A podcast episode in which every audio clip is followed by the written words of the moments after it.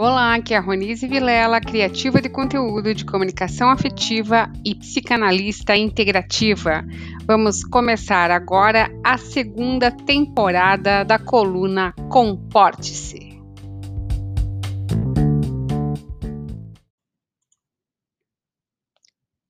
O desafio do desapego. Maria tinha uma mesinha de madeira talhada pelo avô. Ganhou o presente aos nove anos durante as férias de verão em seu sítio no interior. Passados 30 anos, a mesinha com algumas lascas das mudanças, corroída pela ação de cupins, brilhosa pelo verniz com pesticida, não poderia mais acompanhá-la em sua ida para outro país. Luiz ensaiou umas 20 vezes para se desfazer da foto da mulher que amou há uma década. Toda vez encontrava um motivo para guardar o papel com fissuras de quase destruição.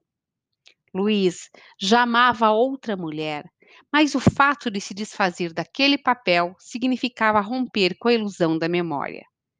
Rejane não gostava de Paulo, nem de César e tampouco de Túlio, mas não conseguia deixar de manter os contatos contínuos e aleatórios com o trio.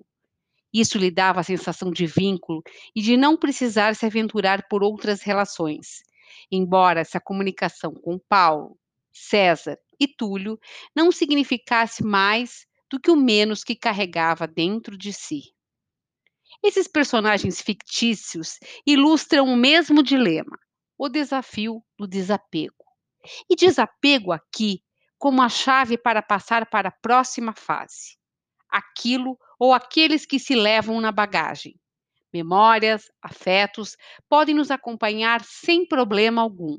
Digo, quando se é tomada a decisão de desapego sem dor, ou com dor para abraçar a maturidade, a vaidade, a raiva e o adeus. Freud já dizia que o sujeito é produto de suas experiências e história de vida. Então, o desapego é um rompimento com a carga emocional daquela situação, objeto ou pessoa.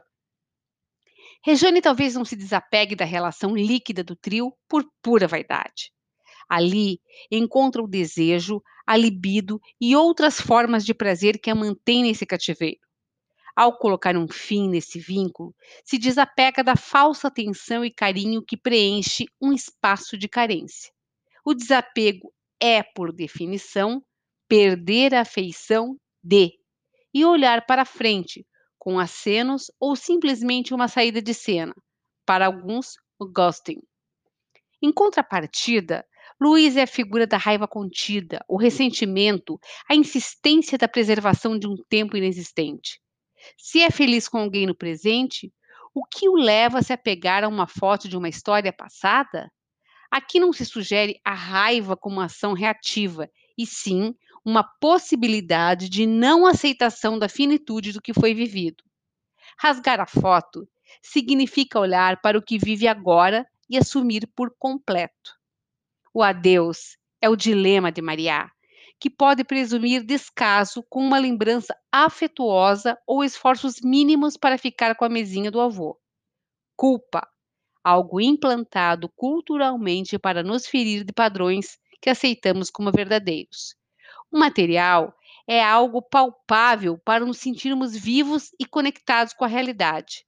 Desapegar do mimo é como uma ruptura do real com o que se passa a ser uma memória.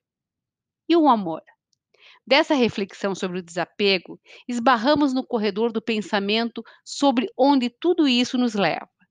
O amor surge no pátio central das emoções. Há desapego nessa seara? Nina descobriu que pode amar outra pessoa, um gato, um almoço em família, uma corrida na rua com o filho. Lia superou relacionamentos, viu as coisas e pessoas sem filtros e não guarda desafetos. Rô ainda permanece com a dúvida sobre o que se amamos é outra pessoa ou o sentimento que temos por elas e por isso temos a dificuldade em desapegar.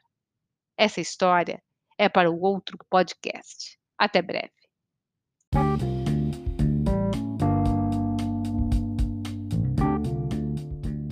Acompanhe a coluna Comporte-se no Bem Paraná, www.bemparaná.com.br barra Comporte-se. Siga nosso conteúdo no Instagram, arroba Ronise Vilela. Até a próxima!